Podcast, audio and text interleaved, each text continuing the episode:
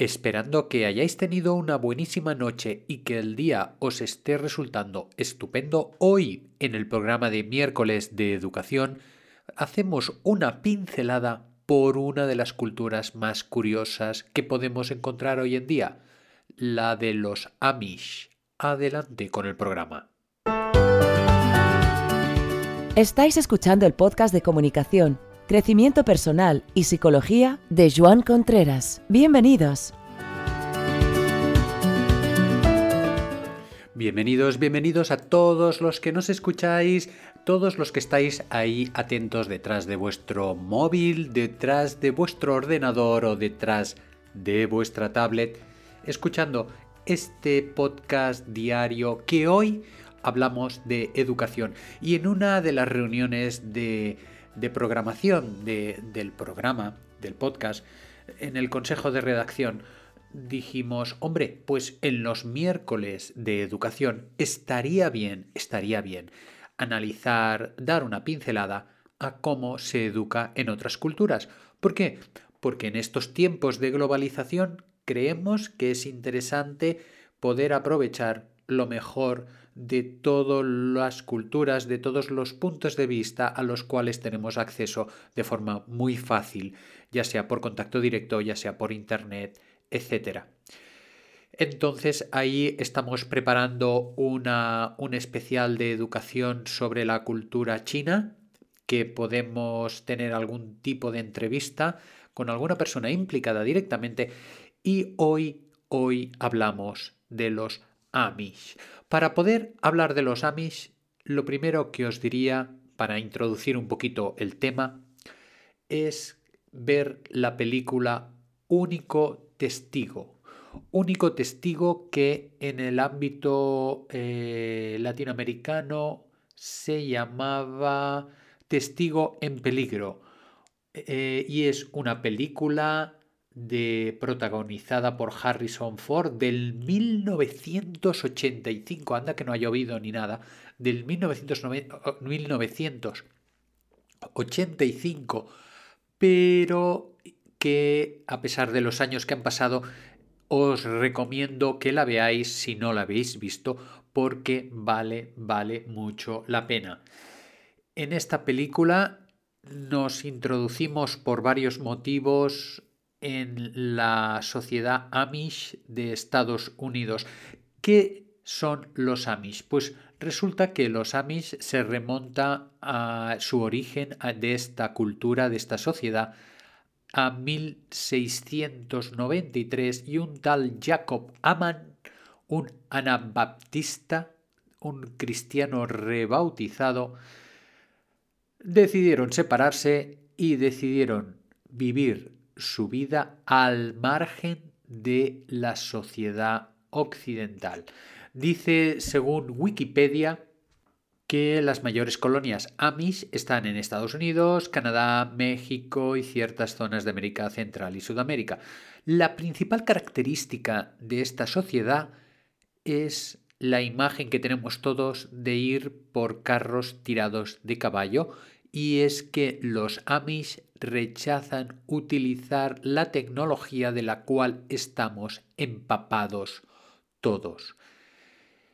este rechazo hace que su vida sea realmente peculiar. Se basan en un conjunto de reglas, de cada, cada comunidad, según he leído, pues tiene sus propias normas, aunque hay una cierta homogeneidad y los menotitas suelen seguir, que es el nombre que, se denomina a los miembros de la comunidad Amish, suelen seguir reglas basadas en la Biblia y los, los, los problemas que tienen, los robos o los típicos las típicas rencillas que puede haber, las suelen resolver ellos mismos en una especie de, de tribunal interior, independientemente de las leyes del país donde están.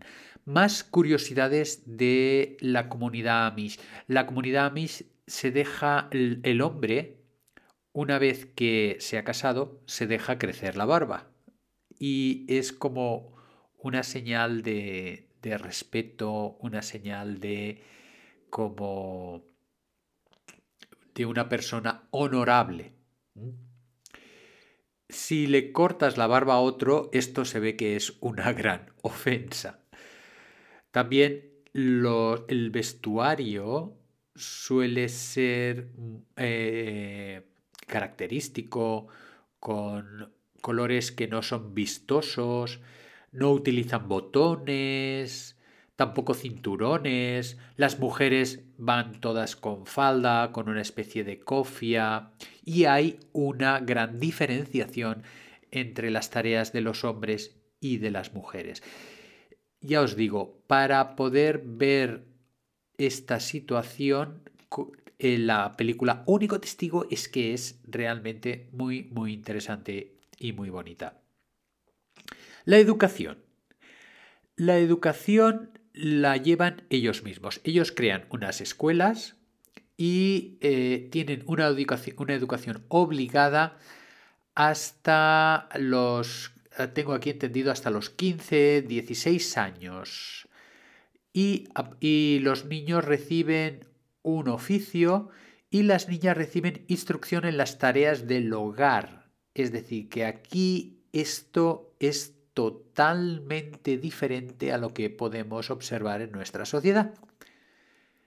Ellos hacen una gran diferenciación entre la educación de los hombres y la educación de las mujeres, las mujeres. Claro, esta educación, porque esto es como una especie de situación aislada del mundo, pero a los adolescentes tienen lo que se les llama el Runspringa. El Runspringa, me tenéis que, perdonar porque tengo la, voz un poquito cogida hoy. El Runspringa es un intervalo, unos años, en que los chicos y las chicas pueden salir de la comunidad Amish y hacer lo que les dé la gana probar las tecnologías, irse a las ciudades, vivir un tiempo en ellas y en esto van a probar otra forma de vivir a la cual tienen la en la cual tienen la posibilidad de volver, es decir, les dicen, iros, mirad cómo es el mundo y después decidís si os quedáis en ese mundo o si volvéis. Según también he ido recogiendo, la idea es que más del alrededor del 80, 90 o, incluso más por ciento de la gente vuelve, vuelve a la comunidad, vuelve a sus raíces. Y aquí vamos a ver, aparte de que los, los Amish suelen tener muchos hijos, entre 8, 10 hijos es lo, es normal tenerlos. Aquí hay una, un artículo del país que os pongo en donde del 2005 donde relatan tres personas que se han ido de la comunidad Amish y les hacen una entrevista.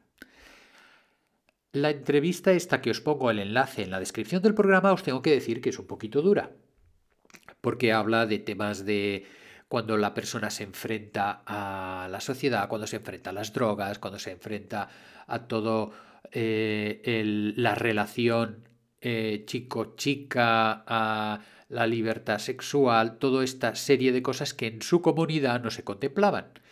Y de ahí vemos cómo en esas tres entrevistas hay tres situaciones muy diferentes de cómo enfocan esa identidad. Porque lo que está claro es que al educar estamos dando una identidad a los chicos, una identidad Amish, y ellos se sienten Amish. Y luego cuando ellos salen de, la, de su sociedad y van a la occidental, les puede gustar más, les puede gustar menos, se pueden llevar unas grandes frustraciones, porque yo supongo que los chiquitos tendrán su deseo de tablet, su deseo de móviles, su deseo de ordenador, y allí no tienen ni tablet, ni móvil, ni ordenador. Bueno, el móvil es posible que algunas familias dice que sí, que sí que lo tengan, pero bueno, en general no es algo habitual como lo nuestro. Y claro, yo creo que deben entrar en un conflicto muy importante de choque de culturas muy grande y, puede ser paralelo al, a lo que vivimos aquí en Europa cuando viene una persona, un, un adolescente que llega a nuestra sociedad con una cultura del, de algún país del centro de África o del norte y choca frontalmente contra esto.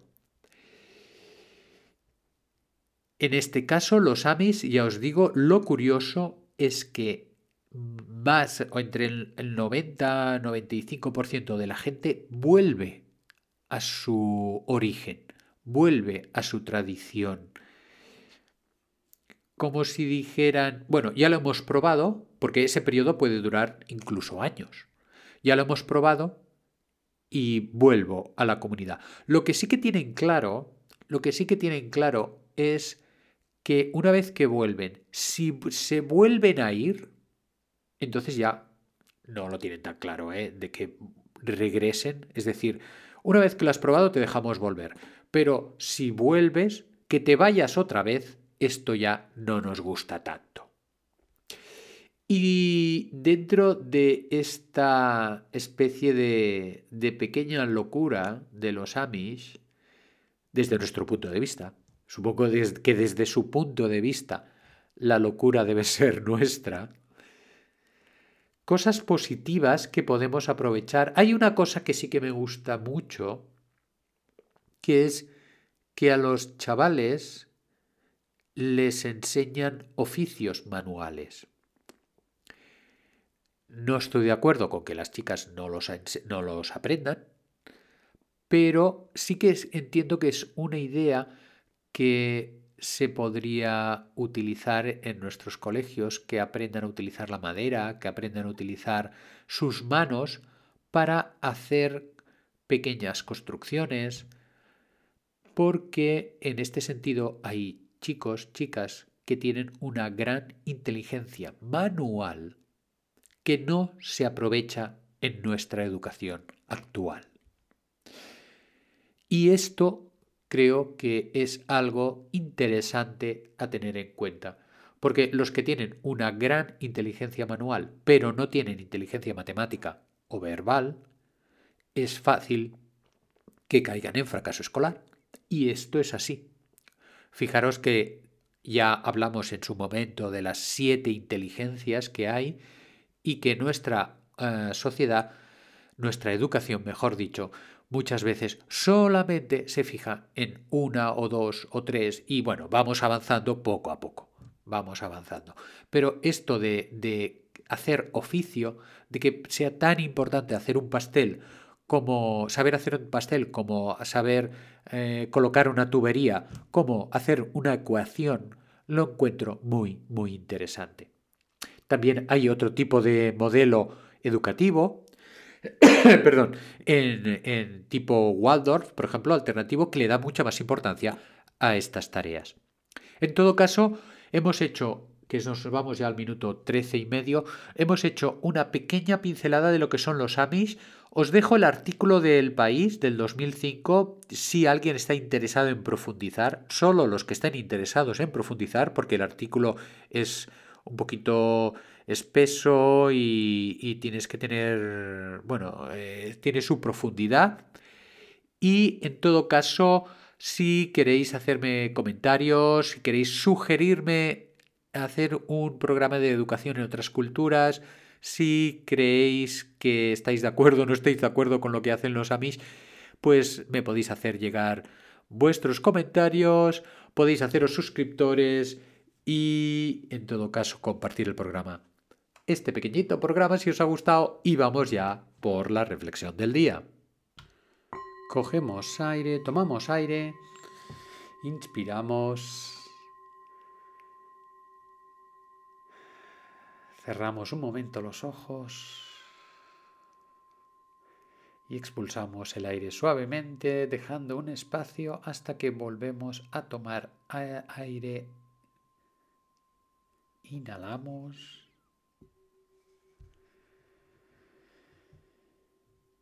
Y manteniendo los ojos medio abiertos, medio cerrados.